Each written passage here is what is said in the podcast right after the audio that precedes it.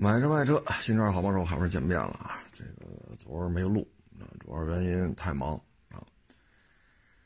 哎呀，早上八点多，这个买那个四二零霸道的买家来了啊。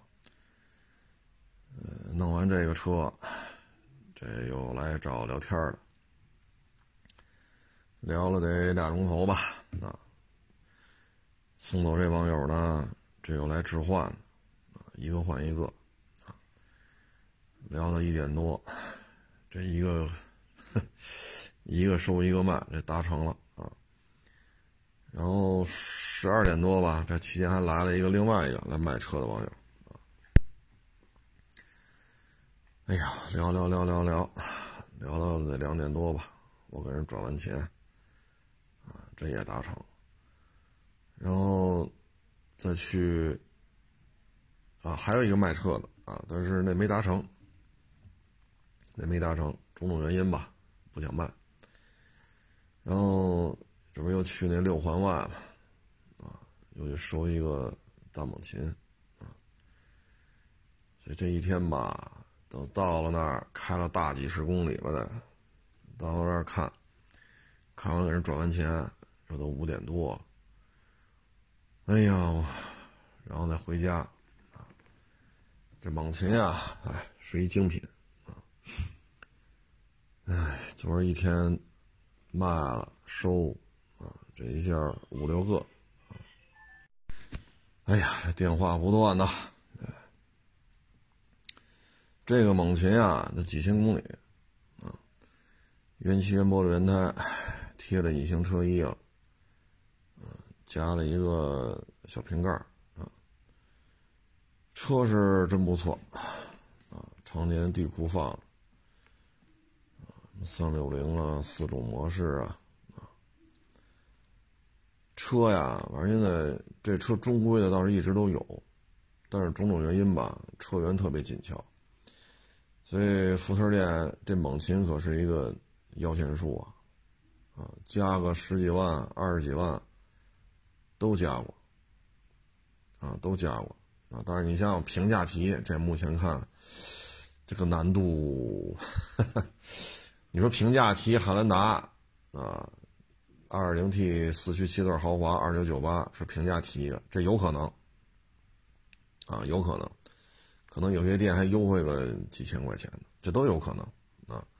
全国各地情况不一样，但这个中规的猛禽啊，性能进化，国六 B，这要平价提，好家伙，您这什么关系，什么面子，您这个。大致这么一情况吧，啊，嗯，弄完了五点多，哎呀，又发愁，怎么弄回来？啊，因为从他那儿啊到我这儿是开不过来的，啊，因为从他那儿到我这儿中间是有这个限行区的，限行区呢是夜里十一点才结束，早上六点还是七点又开始执行。所以咱们把这车弄进来，这可是一较了劲的差事啊。嗯，还行吧，也是费尽周折吧，总算把这车弄回来了啊。这个因为收的车太多啊，昨天连收带带卖啊，得五六个啊。呃，就一个没谈成，剩下都谈成了啊，确实有点累。发完圈之后吧，我也真是心服口服啊。咱就不知道这都几个意思啊？你说有的就聊说，我关注这猛禽啊一年多了，我就喜欢这个啊。虽然说我这台是国五排放吧，但是我就喜欢这车啊。我关注一年多了，这个那个那个，我说行行行，我一听我说这行啊，这对于车咱就不用介绍了，人都关注一年多了，什么行情都知道是吧？咱这是一精品车呀。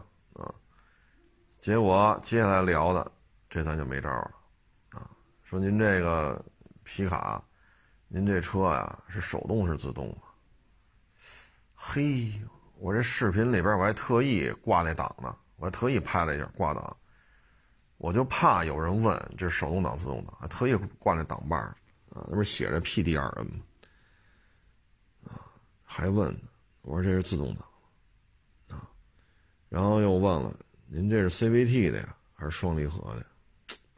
我一听啊，别聊了，别聊了，这猛禽 性能进化版，还，哎呀，这 CVT 装这车上，哎，做买卖嘛，什么人都能遇见，啊，什么人都能遇见，啊，所以有些事儿真是，哎，聊呗，啊，那那会儿去年我那来一霸道嘛，四点零，这还跟我这聊呢。你这是是是是双离合还是什么变速箱？我这顺嘴一说啊，我以为跟我这逗闷子呢。我说三离合，人一听哦，就特认真啊。他不有那个验车的，不有那 A P P，就往里填，霸道四点零。哎呀，这电话是真多呀，左一个右一个啊。这个今年反正这活跃度吧，应该说还行啊，比我想象的要好啊。确实是，确确确实是挺忙的啊，嗓子都哑了啊。嗯，收了卖，卖了收，很多车都发不了朋友圈，就卖啊。你说你发朋友圈，你拍不拍？你得拍啊，你拍视频啊，咱这个外观内饰、路试啊，这就得五分钟，底盘再拍五分钟。你拍就得十分钟，然后呢，这还不是一个地儿，静态是静态，路试呢，马路上跑去，举升机呢，那不可能架马路中间给你架一举升机，这还不是一个地儿，啊，然后拍完喽，再去剪，剪完喽，再上传，再发布，啊，我这九个手机再传一遍，非常的累，所以有些车呢，直接就骂。确实也是忙不过来，那我也想都就就就天天这么发，显得咱这倍儿热，但实际上真是忙不过来，啊，嗓子都哑了，回到家晚上十点多十一点吧，我把那每日一车讲完了传上去，脑子都犯懵了，啊，所以赶紧就睡觉了，这今天嗓子都是哑的，这天天是一堆事儿现在。反正现在感觉市场的活跃度啊，这比之前是强很多，啊，否则的话我也不可能一天连收带卖五六个，这也不可能，啊，确实市场活跃度是渐起啊，是往上走啊。然后这个昨天吧，还有昨天晚上好像是啊，就有网友给我发这个视频，这个视频呢，反正也挺惨的。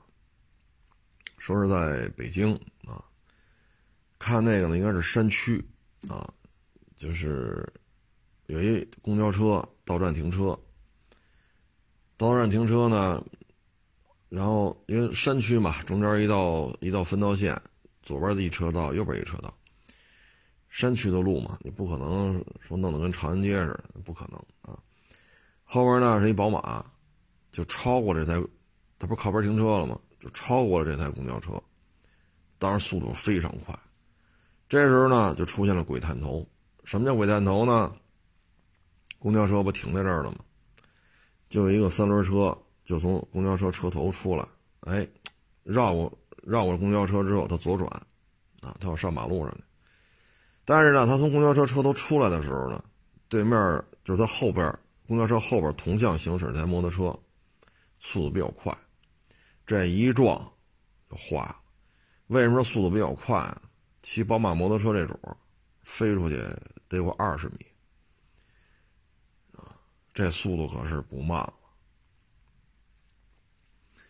昨儿还是前儿啊？咱聊来着安全驾驶啊，聊着安全驾驶来着。这个安全驾驶啊，其中就包括这鬼探头啊，就凡是当你看前面一台车。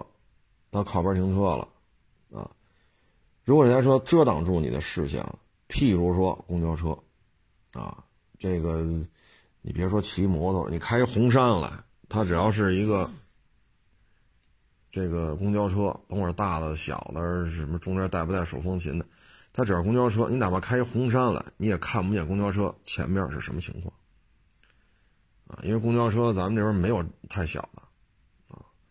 所以弄个奥德赛当公当公交车去，这咱们国家也没有这么干的啊。所以呢，它车头你是盲区啊。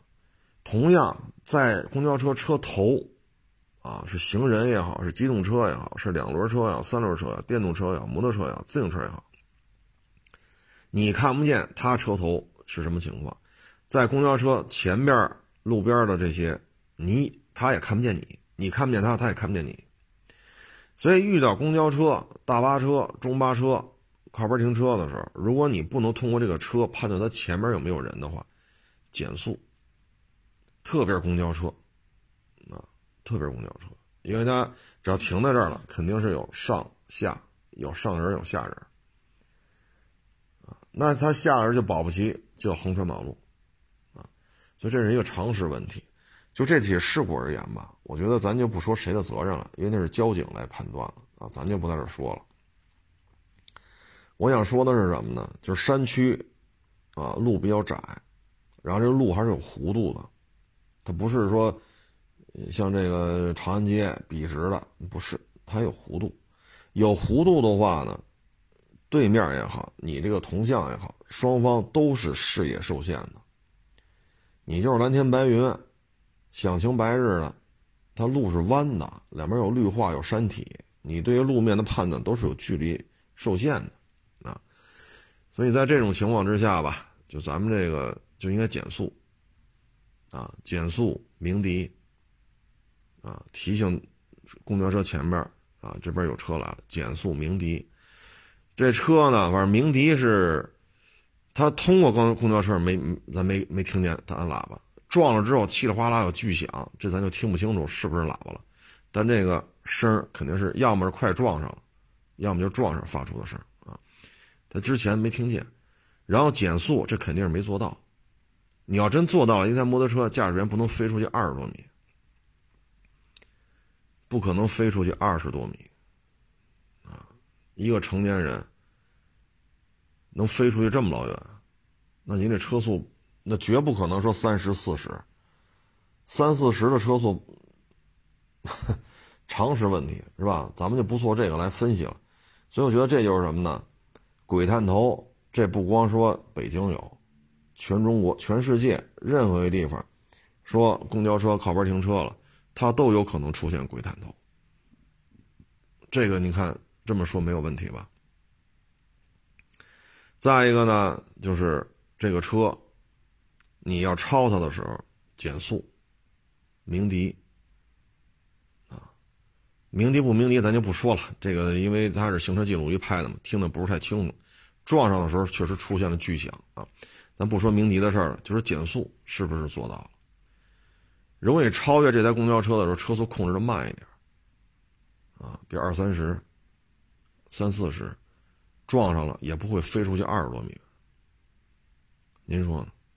所以觉得就是提醒各位呢，就是车的性能好，不代表你可以违反常规的这些交通法则，也不代表你可以违反一些物理定律。你要真是开二十三十绕过这台公交车鸣笛减速，你即使撞上了，也不可能飞出这么远。三十四十你也不可能飞这么远，啊，所以呢，就是车的性能好，不代表就谁都撞不上。所以这是一常识问题，就是就是提醒各位，这里边的事儿吧，咱就不去说谁做的对，谁做的不对了。我们就希望呢，这起事故吧，骑三轮的人和骑摩托车的人呢早日康复，啊，你毕竟这是两个家庭啊，你这事儿一出，你这两个人的家里的老婆孩子爹妈就就行了，这一晚上别睡觉了，啊，那。这两个家庭，你说是吧？唉，所以呢，就是骑上了性能好一点的摩托车，不代表你可以因为性能好，所有的交通事故跟你都没关系，这不可能的，这不可能的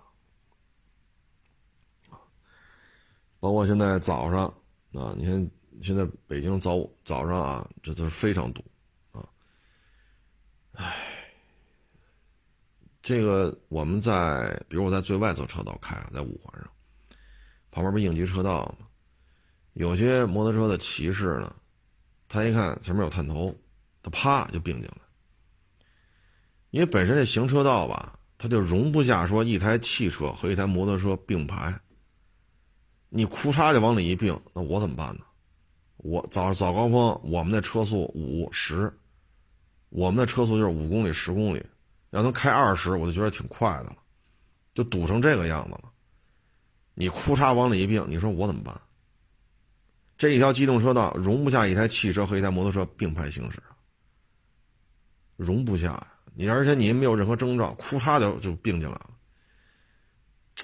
这经确实让我们觉得很被动，你知道吗？你说我们不减速？不往左边靠，撞上了，因为你就是为了躲那个，你根本就没考虑我们能不能躲得了你。我要往猛的往左打轮，你说就这个车速，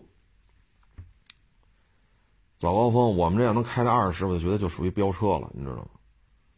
都慢成这样了，比走道快不了多少了。我猛的往左打轮，左边车怎么躲？都堵成这样了，全是车了。五环就我一辆车，也不可能二十公里的速度就算飙车呀。您说是不是？他就为了躲那个，别拍着他，拍了不就罚款扣分吗？啊，这是今天早上遇见的，啊，真是太危险了。你说啪往我这儿一一靠，我要是反应慢，呱唧拍我车上了，他摔不摔？摔不摔？就是说我慢，我这车速十几公里，我这车速很慢了。他这么一拍，他摔不摔车？他就是不摔车，那我也我也得报警啊！你这么大摩托往我车上一拍，我这车上不受伤吗？对吧？看那样又不是个幺二五二五零，排量还不老小，啊，具体什么型号我没看出来，因为就顾着躲它了。因为大排气管子是挺老粗的，大后胎也挺宽，所以这绝不是什么幺二幺二五幺五零二五零之类的。啊大概就是，就是躲呗，躲那张照片呗。然后昨儿呢，还一个大事儿 这，是房产税。这事儿啊，说了得好几年了啊，但是一直也没有什么细则。嗯，现在看这意思是要加快啊。反正房产税收吧，你按正方的观点呢，就是海外通过这个方式呢，控制房价。打击炒房客，啊，让房价保持稳定，是一个较为有效的方式。有的呢是按照面积，有的是按照套数，啊，比如说这个两套房是不要是不要税的，啊，就你这个家庭有两套房是免税的，啊，当然它会有一些限制啊，比如你这个家庭人员是多少，面积是多少。啊，呃你比如说，你家里就两口人，好家伙，你八百平一套，一千平一套，里外的一千八百平，这就不行了。它是一个复杂的一个公式，各个国家也不一样啊。有呢是按面积啊，就这个现在看吧，这个，嗯，它按套数的话呢，可能第三套每年就收你百分之三，第四套可能收你百分之六。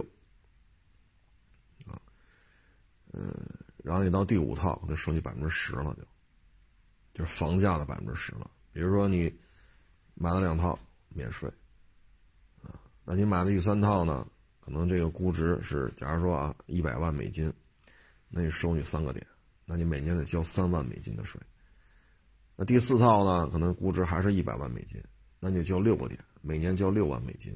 也就是说，你买了第三套、第四套之后呢，每年你要掏九万美金的税。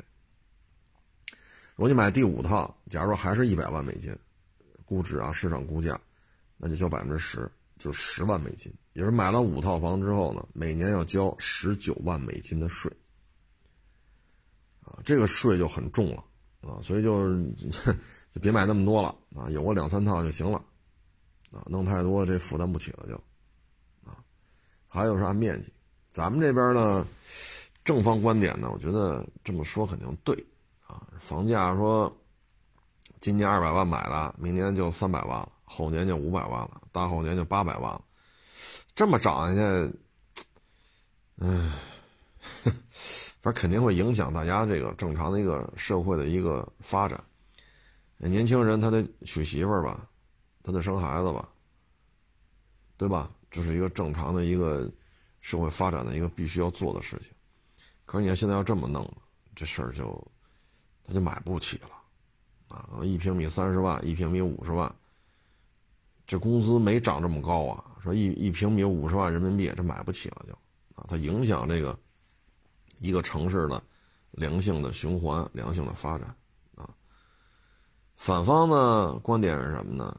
就是国外的土地啊是私有的，咱们国家土地不是，啊，所以这个根基的点不一样，啊，所以这么操作呢，反正有反方的观点，具体怎么弄呢？咱现在也不太清楚啊，嗯，大致呢可能是按平米，啊，比如你户口本，咱因为咱们国家有户口本嘛，啊，这不是所有国家都有的啊，咱们国家有户口本，那你户口本是几个人？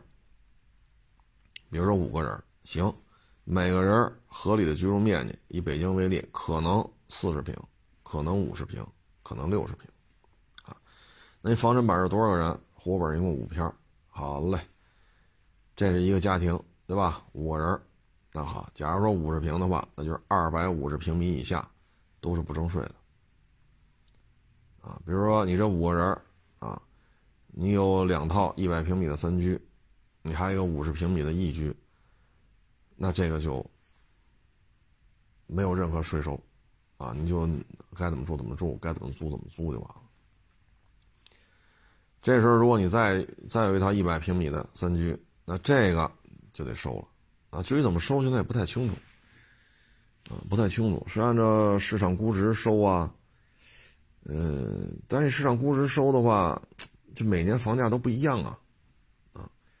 你上涨的时候，你越收越合适；它往下掉呢，啊，因为你一旦开征之后，它这房价往下走的话，那你征税额就会越来越少，啊，尤其是北京这房子基数很大，啊，一一千平米买一个三居室，太多了。你还别说说说一百四十平米的三居，八十多平米的小三居，非常小的三居，跟你要一千个，有的是，有的是。那他裤衩子降下来了，那可能今年一千，你收按这一千去，怎么怎么算啊？那明年可能九百了，啊，你要这么弄，可能后年就八百了，那这时候你收的就会越来越少，房价也下来了，收的税也少了，啊，所以这里边很多不可不太好细化的东西，还需要看，啊，就是以咱们这个。以我这智商吧，我肯定是没法给您研判这事儿。但是既然要推出嘛，那我觉得可能还是选择一个相对稳定的、相对稳定的啊这么一个呃价格走势的时候再去征收这个东西。暴涨暴跌，在这个过程当中去征这个税呢，可能它会有一些其他的连锁反应啊。嗯，这个吧，哎。这怎么说呢？这就看到时候统计口径呗。你像这车牌啊，我们就遇见过名下七八个牌十几个牌这我们都遇见过。咱不说传闻啊，说听谁说不，实打实到店里边来买车卖车的，人就是这么多票。同样，他可能在北京，他也有这样的几十套房子啊。再一个，你这牵扯一个房产要全国联网。因为北京你有多少套，上海你有多少套，是吧？重庆有多少套，三亚有多少套，你全都得收上了，啊，数据要收上了，啊，这个呢，我觉得以后就看怎么聊了。你像这四合院怎么算呀？啊，这买四合院的没有五十平米的，这五十平米、八十平米，他他他他这四合院没法给你弄，啊，正房、厢房，啊，弄一门中间有个院子。你这怎么着也得小几百平米，啊，才能做出个四合院的样子来，啊，你怎么着也得小几百平米，啊，你说五十平、八十平作为四合院，好家伙，您这 螺丝壳得开道场啊，您这个别有洞天的，你像这个面积都比较大，啊，三四百平，有的更大，七八百平，啊，那你要这个你肯定是超了呀，再就是别墅，啊，北京有些别墅四五百平，院子可能还有三四百平。那您说这个怎么算？这肯定超啊！一家三口，一家五口，那你也得超啊！因为您这个您房本面积就四五百平了，这别墅，所以这个可能需要一个细化的过程。但是有了这个呢，肯定是对于房价这种、这种、这种暴涨肯定是有好处的，因为祖国的未来就是年轻人嘛。年轻人，你说因为房子买不起，导致他不在这个城市发展了，甚至于导致他都已经不娶媳妇儿了，啊，甚至于导致到生育率下降了，那这肯定是不合适的，对吧？对于咱们国家，对于咱们这个社会，这都是不合适的。嗯，这还一网友给我发了一微信，啊，说他是听我的节目，他在杭州嘛，听我的节目赶上二手车了，啊，现在在一个 4S 店干这二手车，啊，嗯，但是呢，因为现在他们那儿吧，这个某品牌的 4S 店嘛，效益不太好，啊，呃，也没什么。感觉发展不大，啊，收入什么的也不是太理想，啊，小伙子岁数不大，给我发微信问我怎么办。这个吧，首先呢，我得说啊，他在这个城市啊，我不太了解，去过吗？去过，但你说去那儿看看车，然后就撤了，咱也没在那儿待，说干干仨月。对吧？你这个城市有几个二手车市场？有哪几家大车行？这个城市里谁验车验的比较水平比较高？谁那儿老卖事故车？这咱也不知道。你去过吗？去过，而且不止一次。咱了解吗？不了解。就你说你去哪儿哪儿验一什么什么车去？多少钱？那到那就看这车呗，看完车就回家呗。啊，你对于当地的这种运作模式、人际关系、帮派，谁跟谁有仇，这那你一概不知道，啊，所以我们对这个城市不太好评价，不了解，啊。至于说你在四 S 店干二手车，您觉着收入啊、前途啊都不理想。反正这事儿吧，它是这样：首先呢，这个品牌倒不了，最起码三五年之内它倒不了。啊，因为产销量什么的还都可以，啊，最起码这产销量，你比什么福特、马自达，啊，PSA、斯巴鲁，啊，你比这个还是强太多，啊，只是说这家四 S 店效益不好，我觉得是这样啊，这个问题分怎么看？第一，这个品牌行不行？这个品牌确实有点抽抽。但是比刚才说那些品牌还是要高很多，这是客观事实。它就是往下掉，也得三五年之后才能掉到这个这个福特啊、斯巴鲁啊、PSA 啊，啊，才能掉到这种状态。所以三五年之内问题不大。这第一品牌的问题。第二啊，就咱们这个你在四 S 店干，你觉得收入不稳定？那你是这家店不行，换家店，啊，还是说自身能力还需要再提高？啊，如果说四 S 店的二手车，说你这弄不着这个，弄不着那个，那没办法，因为你这来置换的就是少，你单店单月说你能卖到一百五十台，百分之三十到百分之四十来置换，那一百五十台的话，你就有五六十，啊，五六十台。甚至于六七十台，都是置换车，那意味着每天成交都在两台，啊，当然还有那些给的价低不行，啊，这那，就成交的应该每天都有两台。那你一个月上二十二天班的话，那过你的手二手车成交的，不成交的，差不多也得有个几十台，这就是一个学习的过程。然后呢，成交了，那肯定店里会给你提成的。啊，基本工资加提成，因为成交了嘛。那卖出去呢？再说卖出去，啊，当然也提不了太多啊，加一块可能有个几百块钱。那您要是一个月，比如说啊，六十台，咱随便这么一说了啊，因为我也没去过他那店啊。假如这么一瞎说，一百五十台置换回来五十台啊，假如说俩人干、仨人干，保证每天都有一个人，那合到您这手里也能合到十五六台啊，成功的也得有十五六台吧，仨人嘛。啊那十五六台的话，一台车加一块连收带卖，提个几百块钱，那是不是也有几千呢？你十五台的话，一台给你提四百，那有六千块钱。啊，一台给你提二百，那也有个三千块钱。啊，再加上四 S 店基本工资都低，啊，一千多两千，反正就就这么点钱，那没办法，因为你是这儿打工的，你不是这儿的老板。啊，你没有承担这个四 S 店的房租，所有员工的工资。相关杂费、水电这那那，包括跟厂家进车，那你进一百五十台车，你都卖出去了，你就不能进这么多。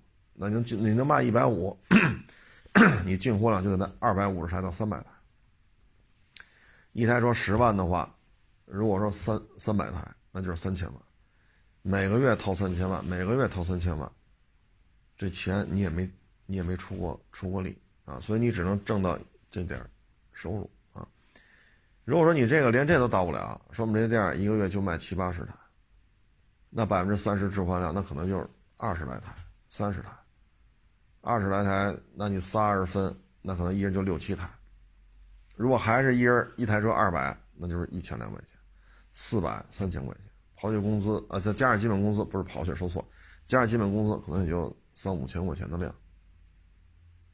这个收入呢，以这个城市来讲，确实就不高了，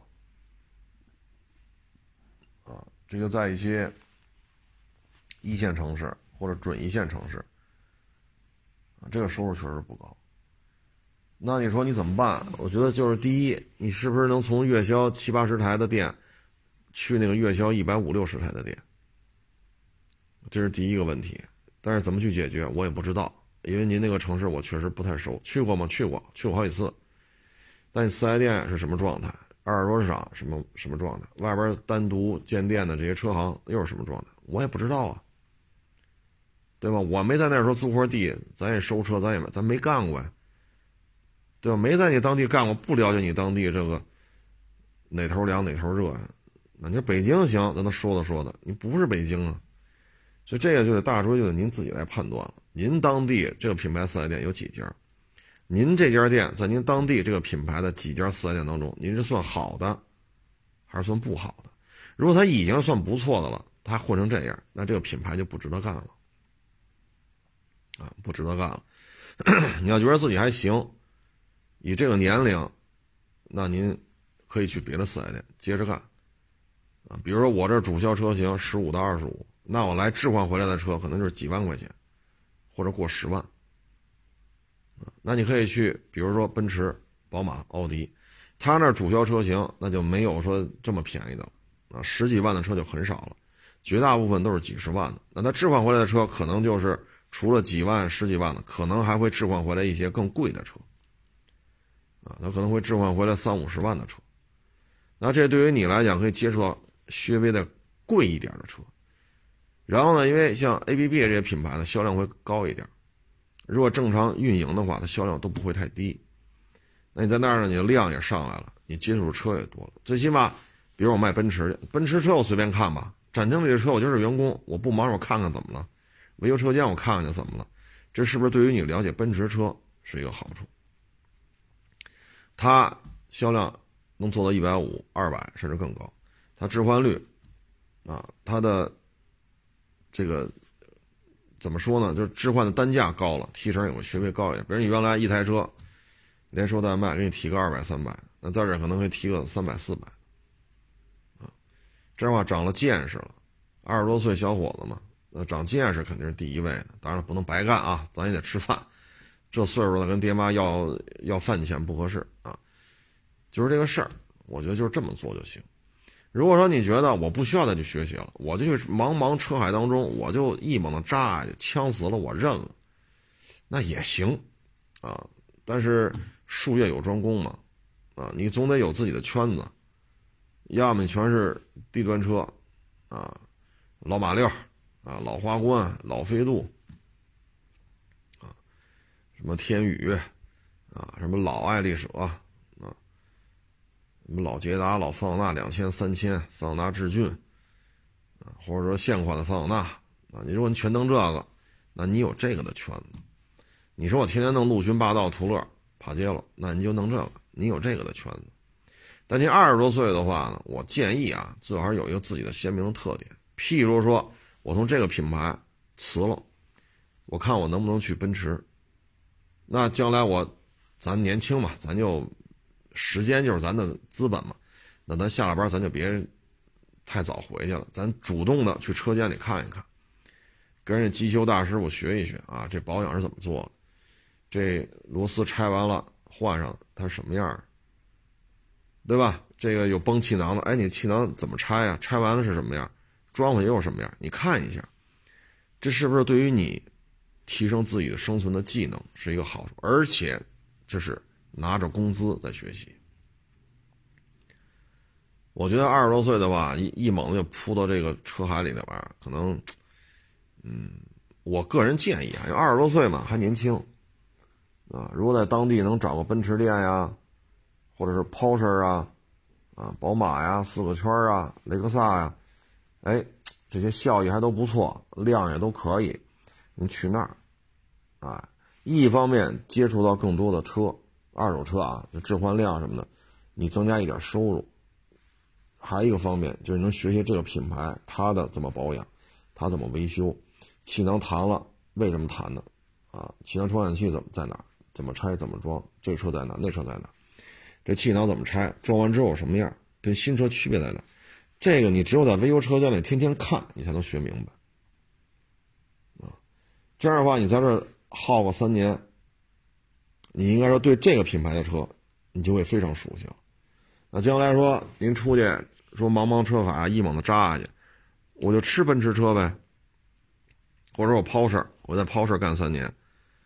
那我就吃抛事呗，对吧？各个版本的九幺幺，啊，包括这个卡宴啊，这个那个。当然您自己得勤快啊，您不勤快，这我们也没办法，我也只能跟这说，我也不能替你干去。所以觉得这事儿吧，就完全取决这个年轻人是一个什么态度啊。嗯，具体什么品牌我就不说了，别影响人家正常的工作啊，或者让领导听啊，我们这儿这这这这这小孩原来不安心工作啊，开了他吧。啊，所以咱就不能说那么细，点到为止啊。呃，你现在要说真是有这个年轻的资本，有在四 S 店干，就应该啊一门灵啊一门灵。譬如说您在这店，假如说就是福特，那行，我把福特店这点车弄明白，各代蒙迪欧，对吧？通病是什么？怎么修？几个工时？多少钱？件钱多少？工时多少？报价多少？多少公里还会坏？你把蒙迪欧整明白也行啊。这市面当中蒙迪欧，你最起码未来三五年这些蒙迪欧也不至于绝迹啊，对吗？二手市场上还是能见到的。那你也有吃的这些资本啊，譬如说像翼虎、探险者、锐界、福克斯这些车，也不可能三五年之内就从中国车市绝迹了。哪怕倒闭了，说明儿福特库嚓倒闭了。退出中国市场，那这么多福特车呢？三五年之内不可能绝迹。那你在市场当中依然有你优势，是不是这道理啊？哎，当然我这也纸上谈兵因为毕竟岁数也不一样，也不在一个城市啊。反正仅供这小伙子参考吧。但是我还是认为，还是在四 S 店找一个你认为的方向，在这个品品牌四 S 店里边，再耗费几年青春。把这个品牌的车多接触、多熟悉、多学习，这样是对自己是有好处的。至于说离开四 S 店吧，我觉得是这样啊，四 S 店人呐相对人还单纯点为什么呢？您这个就这仨俩人啊，说大店的可能四五个人啊，刚好说也就这么点人了。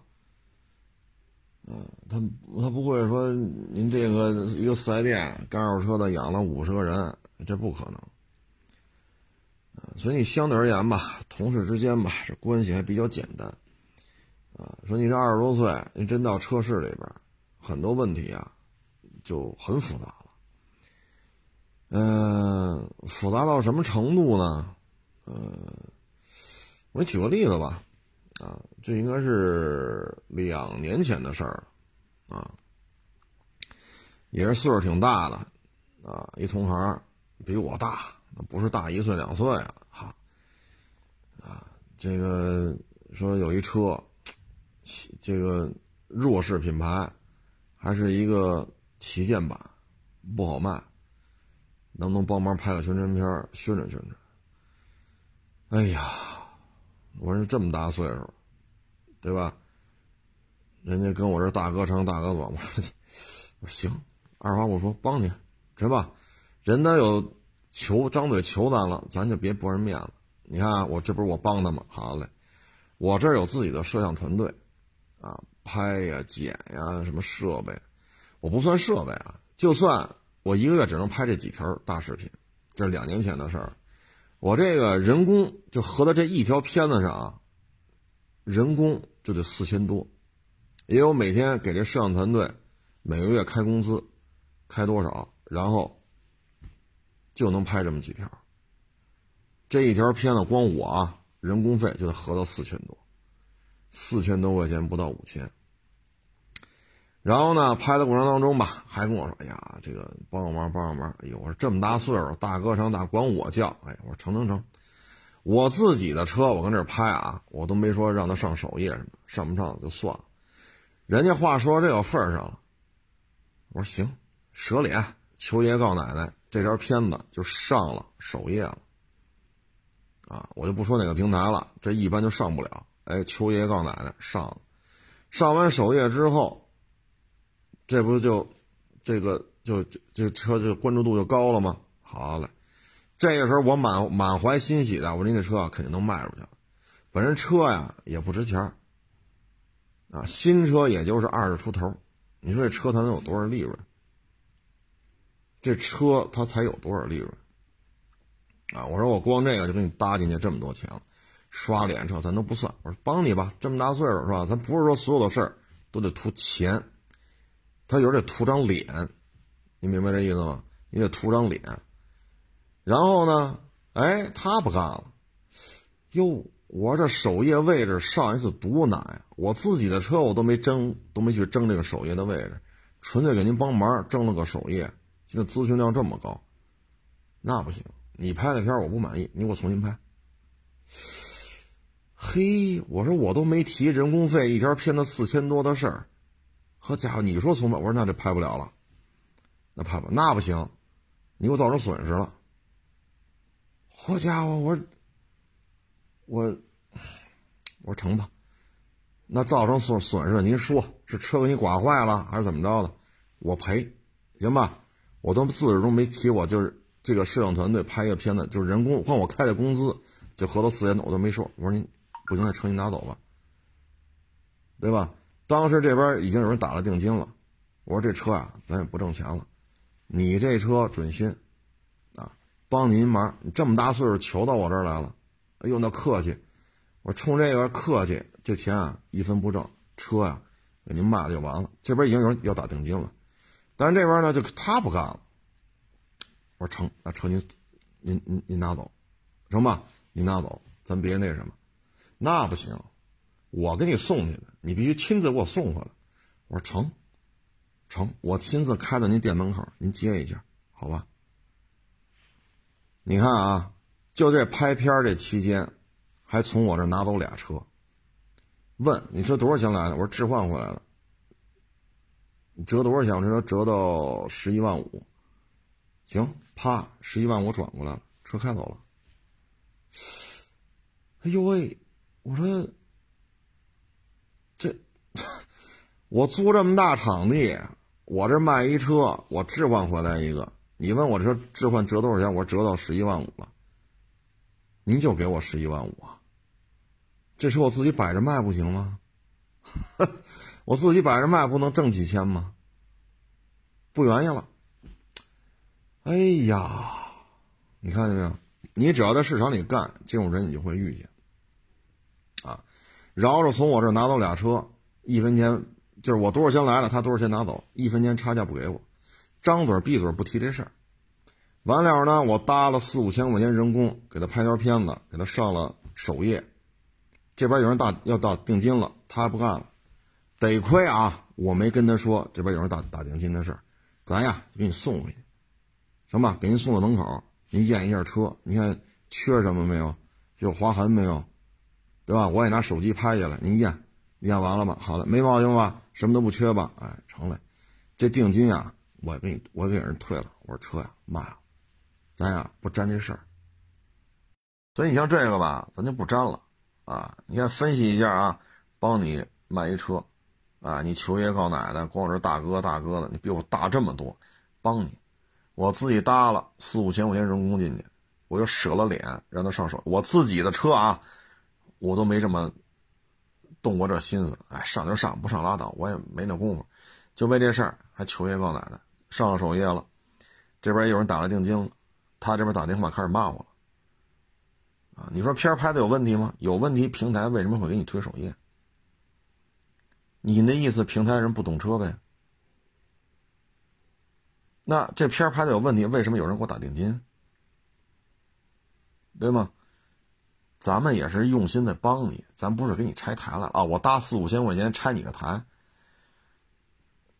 这个 怎么能说得通呢？哎，可是你发现没有，郭老板就说一句话：“冤枉你的人比你还知道你冤。”哎，他的目的就是整死你啊！你就别说从我这拿走俩车，啊，我多少钱来了，他多少钱拿走。你弄的，你说 同行之间拿车也不能这么拿吧？你总得让我挣点吧？哪怕你给个五百，给个一千呢？十一万多的车我自己不能卖是吗？我自己卖还能挣个几千呢？啊，所以有些时候啊，这个圈子里啊，人很复杂，啊，非常的复杂，啊，嗯，啊，对，就为这还骂了我两年吧，啊，骂了我整整两年，其实做这行吧，就是我都不知道您这个岁数，二十多岁啊，这些事情您是怎么看？车市里面是很复杂的，啊，人比车复杂。啊所以呢，有时候年轻的，你岁数大还好，你岁数小呢，急了，啊！而且车上当中吧，我跟你说吧，还有一种人，也挺逗的。你看这个不是老骂我吗？哎，逢人就骂，逢人就骂，就专门骂我。就去年就有人找我，他骂你，弄丫的吗？他跟谁谁谁那骂我去，跟谁谁那骂，哪天跟谁谁谁，哪天跟谁谁骂你什么什么什么？你知道他儿子吗？他儿子有多高？这个那那个这个，然后。在哪上的大学啊？现在干什么呢？我说谢谢您了，谢谢您了。您这顺着您这杆往下爬，就牵扯到人身、人身攻击了，绑架、殴打。我说不参与，骂就骂了，骂就骂，当面没骂过我，所以我跟你这儿我还管他叫大哥。反正他没当面骂过我啊，当面骂我那我就不叫他大哥了。人家是背后骂我，所以我当着你的面我管他叫还是管他叫大哥，啊。我说这个就行了，你不用跟我说这么多。现在今年啊，又有人找我，我这有手机录音。他在我那骂你的时候，你这么多粉丝，他就这么骂你，我拿手机录下来了。你听听，我说谢谢你了，不用了，不用了，啊，不用。有些人在车市当中呢，是以拆台，啊，是以。不是来挣钱的，最起码挣钱不是第一目的。我说我是来挣钱的，咱不说什么钱都挣，咱能挣的咱就挣，不能挣的咱也不挣，不较那劲。我说你不用给我这些这个证据啊，所谓的证据。我说我没有什么想法，啊，我当您的面我还是管您大哥，最起码当面没骂我呀。说背后你录音拿来，录音就是录音吧。我说我不想参与这些事情，啊，所以。你二十多岁进入车市，车是怎么验？你在四 S 店有四 S 店的一套流程，你看不明白，车间找俩机修大师傅了。人机修大师傅人看纵梁什么人比咱们看得多，对吧？咱们年轻，咱二十多岁，咱看不有。你去车市哪有机修大师傅跟着你？你在四 S 店边上就车间，上上举升机看一眼。车市里可不是家家都有举升机的。你那个就不方便了咱在这儿读电脑，叫机修大师傅来看，上举升机，怎么都行，啊，所以在车市当中，年轻人呢可能就是得默默的去学习，啊，可能没有你太多的话语权，很多时候你可能会觉得也不痛快，啊，也不痛快，但是没有办法，你，我建议就是什么呢？长城也好，吉利也好。奔驰、宝马、奥迪也好，Porsche 也好，路虎也好，在这儿高端品牌啊，或者说卖的比较好的自主品牌啊，或者说中端品牌卖的比较好的啊，呃，比如说丰田、本田啊，这卖的很好啊。你在这些地方，包括雷克萨啊，这些品牌的四 S 店啊，甭论是中端的、高端的、自主的，是进口的还是合资的，你呢，找一个踏踏实实干个两三年。我吃我就吃长城了，哎，所有的长城车，我天天在这接触，展厅里全是长城的嘛。然后机油大师我人家啊，这些事故车，哎呀，这气囊爆了，爆了什么样？他怎么修的？怎么装回去？修完了又是什么样？你就跟这学，待个两三年，长城的车你就很熟悉了。这样话出去之后，说我自己练摊我就吃长城的二手车，没问题啊。或者说你去大的车行，你说我在长城四 S 店干了三年，我对长城车很熟。我看您这儿也都是中端车为主，长城可能比如说啊，你有八十辆库存车，哎，我看您这儿有六七辆长城，我上您这儿干，我有什么什么什么什么什么？你看一下我这个能力这那？那老板一看，哟，长城四 S 店的，那老板起码得琢磨，哎呦，这长城车以后他弄呗，以后长城的车来让他看。对吧？这也是你在车市当中的一个资本。知识就是资本，啊，知识就是资本，啊，所以呢，二十多岁，我觉得还是应该再学习学习，因为你进了车市之后呢，就是杂家了，你要专一的去学就很困难了，它需要漫长的时间。为什么呢？可能今儿接触一陆巡，俩月没有，啊，可能四月份来一陆巡，再来就七月份了。那你四月份的陆巡，你又印象又模糊了。但你要在丰田店呢，陆巡、霸道啊什么的，这这天天来。四 S 店后边车间的这车天天来，你天天都能看见，对吗？再来个大事故车修去吧，那这车怎么撞的？这那撞完之后什么样？修完了什么样？这都是你学习的机会。所以别着急，年轻时候穷一点，说就给开三千呀，开四千呀，开五千，能学东西是第一位的。啊，所以我觉得，您要是觉得您这品牌不太好，那你就去刚才我说这些品牌去看一看。啊，我觉得还是比较有发展的。车市当中的复杂性啊很多，啊，有些时候就是你的最初的诉求是什么，在车市当中各种各样的这种事情可能会让你就乱，所以说不忘初心。你包括去年二三月份疫情期间嘛，我拍的每日一车基本上都在。我们家附近一个公园的一个小山坳里边，也没算也没修利索吧，因为疫情全停了。一个小山坳里边，我就把口罩摘了，因为没人了嘛，没人，周围很荒凉啊。这小山坳，那就把口罩摘了拍，因为那里边的光线就不是那么的，因为山坳旁边就是树林子啊。我在那儿拍呢，就嫌我嘴唇发黑。你看啊，就有这二手车自媒体，就跟他们手底人说了。海沃士车那傻逼，看见没有？嘴唇发黑，啊，活不了几个月了，啊，早死早踏实。这杂种操的？什么时候死啊？死了给他烧香去，你看见没有？话都说到这份上，所以呢，你年轻，你你你在车市当中做，如果你做的好，这些你都是要承受的，这是正常的，这是正常的，啊。谁人背后不说人，谁人背后无人说，老话这是老话啊。所以年轻的时候，在这个复杂的圈子里，我建议啊，你在四 S 店再干几年，再干几年，三十往上，比如说我就吃吉利的车啊，什么各种吉利的车我都可熟了啊，然后怎么修，多少钱，零配件多少钱，工时费多少钱。副厂价多少钱？吉利四 S 店多少钱？啪啪啪啪啪，我都能给你报上，啊，比如说这个帝豪 E C 七各种版本的我都熟，那您要是出来专门收吉利的车，您不是手拿把掐的吗？啊，比如说您去路虎店再干三年，啊，然后没事机修车间您看看，对吧？展厅里新车你也琢磨琢磨，各种学习，各种了解啊。那三年之后你去一些大型的车行，人那可能啊，比如一百辆车，路虎有十二三辆，那你跟老板谈，我路虎四 S 店来的评估师，路虎车我都熟。那老板你觉得哎，这行啊，我这路虎也不老少呢。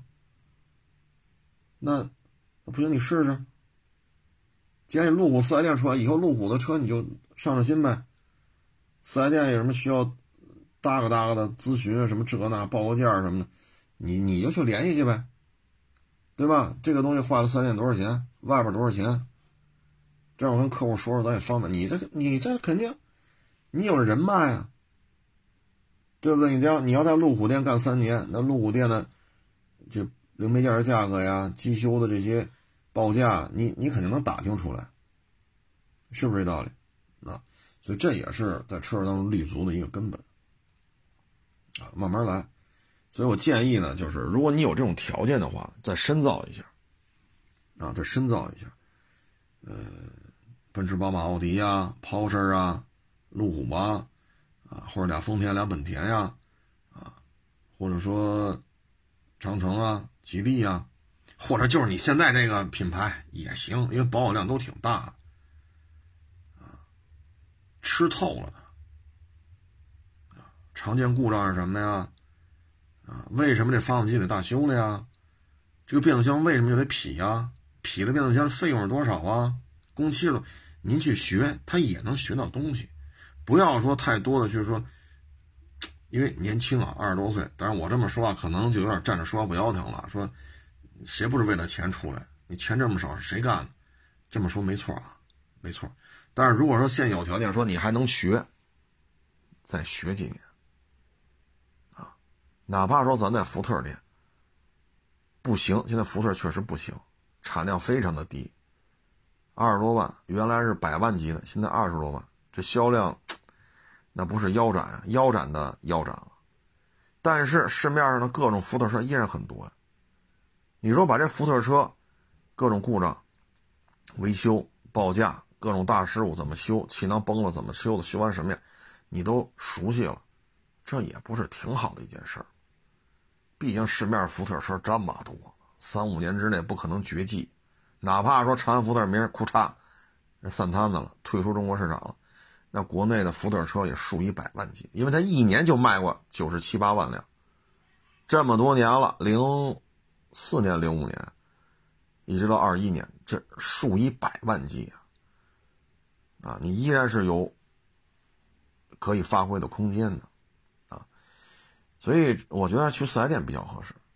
车市当中呢，过于复杂啊，过于复杂，搬弄是非呀，挑拨离间呐。以整人作为活着的主要目的啊，这种人很多。啊，就别人卖的好就不行。